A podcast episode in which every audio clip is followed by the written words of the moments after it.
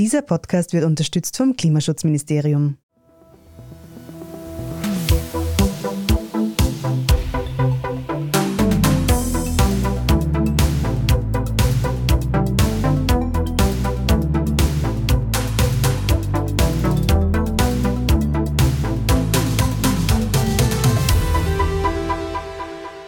Hört die Edition Zukunft Klimafragen, den Standard-Podcast zu Umwelt- und Klimathemen. Ich bin Philipp Bramer. Und ich bin Nora Laufer. In den vergangenen Wochen haben wir wieder mal die Folgen der Klimakrise zu spüren bekommen. Hitze, Trockenheit und Waldbrände. Und ich muss ehrlich sagen, ich habe nicht das Gefühl, als würde die Politik ausreichend was unternehmen, um mich vor weiteren solchen Szenarien zu schützen. Mhm, da geht es mir ganz ähnlich. Es ist ja vor allem wirklich nicht das erste Jahr, in dem wir extreme Wetterphänomene erleben. In einem Jahr sind es eben Überschwemmungen, dann wieder Dürre. Aber wie kann man dagegen eigentlich vorgehen? Ja, bislang eigentlich kaum. Fehlenden Klimaschutz einzuklagen ist nämlich gar nicht so einfach. International gibt es durchaus ein paar Beispiele, in denen der Staat über den Rechtsweg dazu gebracht wurde, mehr für Klima und Umwelt zu tun. Genau darüber wollen wir heute mit unserem Gast Jakob Flügel sprechen. Er schreibt im Rechts- und Wirtschaftsressort des Standard und hat schon viel über das Thema recherchiert. Hallo Jakob. Hallo. Jakob, wir haben eingangs schon erwähnt, dass es gar nicht so leicht ist, den Staat zu verklagen, wenn er zu lax im Klimaschutz vorgeht. Warum geht das eigentlich nicht? Das stimmt, das ist tatsächlich sehr schwer und das hat unterschiedliche Gründe. Ich glaube, das zentrale Problem ist, dass man in der österreichischen Rechtsordnung den Staat, also das Parlament, den Gesetzgeber, nicht dazu zwingen kann, ein bestimmtes Gesetz zu beschließen. Man kann also als Bürgerin oder als Bürger nicht vor Gericht vom Gesetzgeber verlangen, bestimmte Klimaschutzziele zu verankern, auch wenn das vielleicht geboten erscheint. Es gibt dafür schlicht keinen Rechtsweg, also kein Verfahren, wo das vorgesehen wäre. Was es schon gibt, ist die Möglichkeit, bestehende Gesetze anzufechten, also solche, die bereits beschlossen sind. Also man könnte zum Beispiel ein Gesetz, von dem man der Meinung ist, dass das dem Klima schadet, anfechten. Allerdings kommt da eine zweite Hürde dazu und zwar, dass man von diesem Gesetz direkt betroffen sein muss. Also das sind sehr strenge verfahrensrechtliche Hürden, die der Verfassungsgerichtshof da aufstellt. Das hat zum Beispiel Greenpeace versucht vor mittlerweile fast zwei Jahren. Die haben versucht, ein klimaschädliches Gesetz anzufechten, nämlich das Gesetz, das Fluglinien gegenüber Zugunternehmen steuerrechtlich bevorzugt. Die Klage ist dann aber aus formalen Gründen gescheitert und ich glaube, wir werden später noch ein bisschen darüber sprechen. Dennoch habe ich das Gefühl, die Auswirkungen der Klimakrise treffen uns immer mehr. Wir sind hier in Wien zum Beispiel, da sind die meisten Flächen versiegelt, da bekommen wir alle mit, was Hitze bedeutet. Und dennoch wird von Seiten der Politik nicht genug getan. Was müsste sich denn da an der Rechtslage ändern, damit Menschen erfolgreich das einklagen könnten, dass es eben zu einer Veränderung kommt? Es gibt unterschiedliche Dinge, die man ändern könnte. Ich glaube, das Wichtigste wäre, dass es einmal ein aktuelles Klimaschutzgesetz gibt, das ja höchst überfällig wird. Es wird jetzt schon seit geraumer Zeit verhandelt, bisher ohne Erfolg. Und dieses Gesetz soll ja bestimmte Klimaziele vorschreiben. Und der Wunsch der KlimaklägerInnen wäre, also es wäre die Wunschvorstellung, dass das Gesetz nicht nur eine Pflicht des Staates festlegt, also der Staat ist zu einem bestimmten Ziel verpflichtet, sondern gleichzeitig auch ein Recht für Umweltschutzorganisationen oder auch für Einzelpersonen zu klagen, wenn diese Ziele nicht eingehalten werden. Also in dem Fall könnte man zu einem Gericht gehen und sagen, der Staat hält die Klimaziele nicht ein und dementsprechend klagen. Und ein anderer Punkt wäre, was man auch ändern könnte, theoretisch, das Problem, das ich vorher schon angesprochen habe, dass es eben beim Verfassungsgerichtshof sehr, sehr strenge formale Hürden gibt, um Gesetze anzufechten, auch im Vergleich zu anderen Ländern. Und da könnte das Höchstgericht entweder selbst seine Rechtsprechung ein bisschen anpassen oder man könnte natürlich auch die Gesetze ändern. Es gibt auch schon länger die Diskussion darüber, den Klimaschutz in Verfassungsrang zu heben. Ist das jetzt sinnvoll oder was würde sich dadurch verändern? Naja, aus Sicht des Klimaschutzes wäre das jedenfalls sinnvoll, weil sich dann bestehende und auch künftige Gesetze an diesem Grundrecht orientieren müssten. Also wenn man in Zukunft zum Beispiel ein klimaschädliches Gesetz vor den Verfassungsgerichtshof bringt, dann müsste der Verfassungsgerichtshof das Grundrecht natürlich dann auch in seine Entscheidung einfließen lassen. Derzeit ist es so, dass man dieses Recht auf Klimaschutz zwar nicht explizit hat, aber mitunter aus anderen Grundrechten ableitet, also zum Beispiel aus den Grundrechten auf Leben, auf Gesundheit, auf Privatsphäre. Das müsste man nicht mehr, also das wäre nicht mehr notwendig, sondern man könnte sich dann direkt darauf stützen und das würde es vor Gericht auch leichter machen. Mhm. Klimaschutz steht ja aktuell nicht in der Verfassung, Umweltschutz aber schon. Wie wird denn da differenziert? Ja, da muss man strikt unterscheiden. Das Klimarecht an sich, also wo es um die Klimakrise geht, die durch Treibhausgase verursacht wird, das ist in Österreich sehr schwach ausgeprägt. Beim Umweltrecht ist das ganz anders. Also da gibt es eine Reihe von EU-Vorgaben und auch nationalen Vorschriften. Was ist das Umweltrecht? Da geht es um Genehmigungsverfahren für Fabriken, um Emissionsgrenzwerte für bestimmte Schadstoffe, um den Schutz von Wäldern oder Gewässern. Also gibt es sehr, sehr viele Bestimmungen, ein dichtes Netz an Gesetzen und auch regelmäßig Verfahren dazu. Kannst du uns von Fällen erzählen, in denen Umweltschutz in der Verfassung schon entscheidend für Gerichtsurteile war? Naja, der Umweltschutz ist zwar in der Verfassung ist dort aber nicht als Grundrecht ausgestaltet, also als Recht für einzelne Personen, sondern als sogenannte Staatszielbestimmung. Das ist eine relativ vage Formulierung. Die spielt bei Entscheidungen natürlich eine gewisse Rolle, also sie fließt in die Entscheidungen ein, aber Entscheidend sind meistens die einzelnen einfachen Gesetze, die es im Umweltrecht eben zuhauf gibt. Besonders viel diskutiert wurde über diese Staatszielbestimmung in einer Entscheidung zum Thema dritte Piste am Flughafen Wien. Also der Flughafen hat beantragt, eine dritte Landebahn bauen zu dürfen. Das Bundesverwaltungsgericht hat den Antrag dann relativ überraschend abgelehnt und zwar mit der Begründung, dass es eben diese Staatszielbestimmung gibt für Umweltschutz. Und diese Staatszielbestimmung kann im konkreten Fall auch auf Klimaschutz ausgedehnt werden. Und das ist in dem Fall wichtiger als die dritte Piste. Der Verfassungsgerichtshof hat die Entscheidung dann aber mit einer recht formalen Begründung aufgehoben und entschieden, dass das in dem Fall nicht ableitbar ist aus dem Bundesverfassungsgesetz für die Nachhaltigkeit und dass da auch kein Vorrang von Umweltschutzinteressen ableitbar ist. Was ist, wenn sich da jetzt verschiedene Staatsziele, zum Beispiel Umweltschutz und Wirtschaft, im Weg stehen? Naja, das sind immer Abwägungsfragen, die im Endeffekt Gerichte klären müssen. Natürlich kann man als Gesetzgeber bestimmte Vorgaben machen und ein Verfassungsrecht oder ein Grundrecht auf Klimaschutz würde dann natürlich helfen. Wenn es so etwas gäbe, dann wäre die Abwägungsfrage wahrscheinlich eher öfter in Richtung des Klimaschutzes. Aber diese Fragen stellen sich vor Gericht natürlich immer. Das sind immer Abwägungsfragen. Jetzt gibt es relativ viel Widerstand gegen die Idee, Klimaschutz in den Verfassungsrang zu heben. Was sind denn die Argumente dagegen? Ich glaube, die Sorge ist, dass es sehr viele Verfahren geben wird. Die Sorge ist, dass tatsächlich der Staat dazu verpflichtet ist. Ich vermute, dass es auch äh, sehr viel Widerstand aus der Industrie, aus der Wirtschaft gibt. Ja, wenn man Sorge hat, dass äh, tatsächlich Klimaschutz dann auch rechtlich durchsetzbar ist. Es gibt ja bereits auch Klimaklagen gegen Österreich. Was haben denn diese genau gefordert und warum waren sie denn echt dann nicht erfolgreich?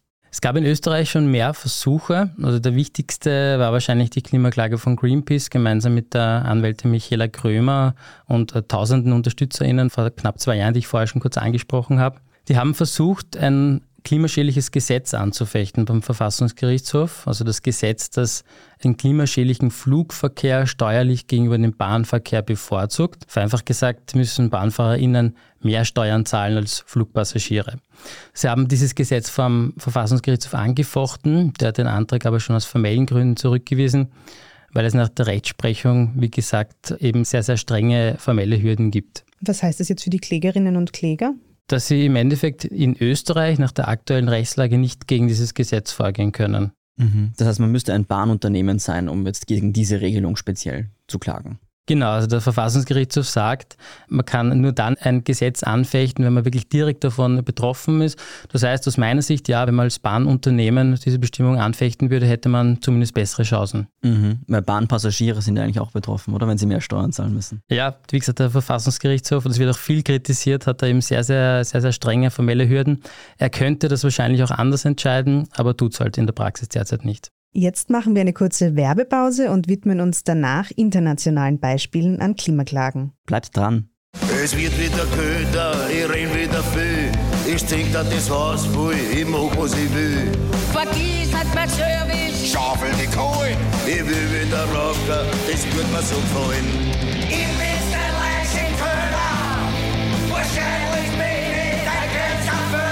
Raus aus Öl und Gas. Denn wann, wenn nicht jetzt? Sichern Sie sich bis zu 7500 Euro Heiztauschförderung auf kesseltausch.at. Entgeltliche Einschaltung des Klimaschutzministeriums. Ja, Jakob, international haben Umweltschutzorganisationen und Privatpersonen ja immer wieder erfolgreich für ihre Klimarechte geklagt. Kannst du was darüber erzählen, wie das in anderen Staaten funktioniert hat? Worauf haben sich denn die Klägerinnen und Kläger in diesen Beispielen berufen? Die erste große erfolgreiche Klimaklage war die Urgenda-Klage in den Niederlanden. Die wird mittlerweile als die Mutter der Klimaklagen bezeichnet. Damals hat die Urgenda Stiftung, das ist eine Umweltschutzorganisation, Klage eingereicht und gefordert, dass die Niederlande ihr CO2-Einsparungsziel verschärfen muss. Und die haben dann tatsächlich 2019 in letzter Instanz Recht bekommen. Das ist übrigens auch der Grund dafür, warum man seit letztem Jahr in den Niederlanden nur mehr 100 km/h fahren darf auf der Autobahn untertags. Wird ja bei uns jetzt auch diskutiert. Und diese Öchender-Klage hat jedenfalls dazu geführt, dass das viele andere auch versucht haben in anderen Staaten und zum Teil auch erfolgreich waren, so wie in Deutschland zum Beispiel. Da war die Situation ähnlich wie in den Niederlanden. Da haben die Kläger ihnen höhere Klimaschutzziele verlangt und haben letztes Jahr dann vom Bundesverfassungsgericht Recht bekommen. Entschuldigung, wenn ich jetzt nochmal zurückwechsel nach Österreich, aber wäre das mit der österreichischen Rechtslage theoretisch möglich, dass hier auch Klägerinnen und Kläger allgemein mehr Klimaschutz einfordern würden? Nach der aktuellen Rechtslage ist es sehr, sehr schwer, weil es eben in Österreich diese formellen Hürden gibt. Und in die andere Richtung könnten diese Urteile, von denen du jetzt erzählt hast, auch auf EU-Ebene zum Beispiel richtungsweisend sein. Diese Urteile, die strahlen natürlich auf andere Länder aus. Also wie schon erwähnt, das hat einen regelrechten Boom an weiteren Klimaklagen ausgelöst. Auf die Rechtsordnung von anderen Staaten hat das keinen Einfluss und auch nicht auf die Rechtsordnung auf EU-Ebene. Und es gibt auch auf europäischer Ebene, also weder auf EU-Ebene noch in der Europäischen Menschenrechtskonvention ein explizites Grundrecht auf Klimaschutz. Wie gesagt, kann man das zum Teil aus anderen Grundrechten ableiten, aber explizit gibt es das eben nicht. International klagen mitunter Menschen auch gegen private Konzerne. Es wird immer wieder versucht, gegen deren Praktiken so vorzugehen. Worauf stützen Sie sich und sind diese Klagen erfolgsversprechend? Es laufen derzeit mehrere Verfahren und auch da war tonangebend eine Klage in den Niederlanden, die letztes Jahr in erster Instanz entschieden wurde. Da hat eine Umweltschutzorganisation gegen Shell geklagt und zumindest vorläufig in erster Instanz gewonnen. Jetzt soll der Konzern seine CO2-Emissionen bis 2030 um 45 Prozent reduzieren im Vergleich zu 2019. Aber wie gesagt, also endgültig ist es noch nicht entschieden und das wird sicher auch bis zu den Höchstgerichten gehen. Und mittlerweile gibt es auch Verfahren in Deutschland, zum Beispiel gegen den Energiekonzern RWE und auch gegen den Volkswagen-Konzern. Die sind jeweils von Bauern geklagt worden, die sagen, dass die Konzerne mitverantwortlich sind für den Klimawandel und damit auch dafür verantwortlich sind, dass sie aufgrund der erhöhten Temperaturen und auch aufgrund von Extremwetterereignissen Ernteausfälle haben. Sie klagen da auf Unterlassung, verlangen also, dass die Konzerne ihren CO2-Ausstoß reduzieren. Und rechtlich ist das natürlich immer sehr schwierig, vor allem aufgrund der sogenannten Kausalität. Also man muss bei solchen Zivilprozessen immer nachweisen, dass der Gegner, also derjenige, der geklagt wird, tatsächlich verantwortlich ist, also diesen Klimawandel in dem Fall verursacht hat. Und das ist bei der Klimakrise natürlich schwierig, weil Denke ich mir jetzt zum Beispiel das Verhalten von VW weg, gäbe es den Konzern nicht, würde die Klimakrise wahrscheinlich in sehr ähnlicher Form trotzdem passieren.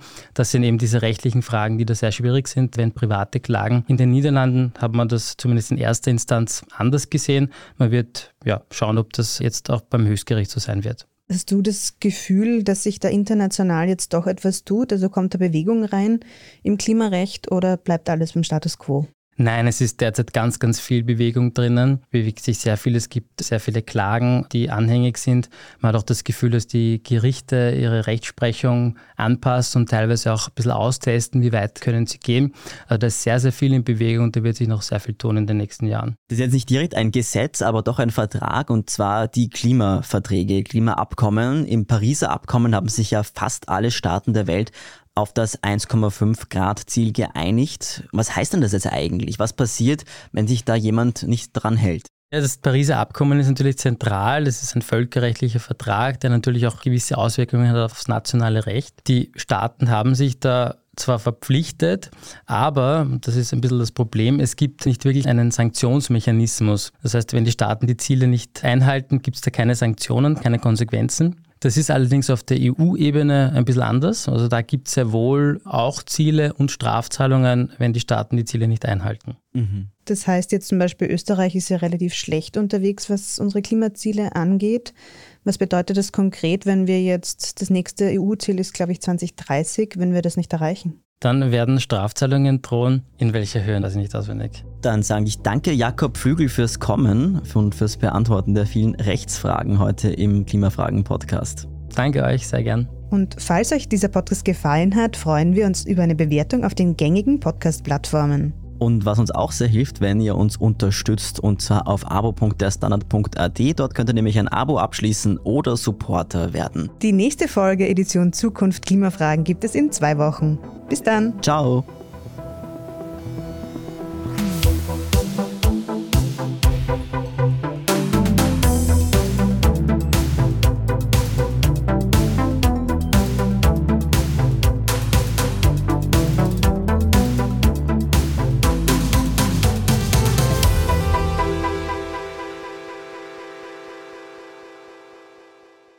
Es wird wieder köder, ich renn wieder viel. Ich trink da das Haus voll, ich mach was ich will. Vergiss nicht mein Service. Schaufel die Kohle, ich will wieder rocken, das wird mir so gefallen. Ich bin's der Leichenköder. Wahrscheinlich bin ich ein Grenzerfüller. Raus aus Öl und Gas. Denn wann, wenn nicht jetzt? Sichern Sie sich bis zu 7500 Euro Heiztauschförderung auf kesseltausch.at. Entgeltliche Einschaltung des Klimaschutzministeriums.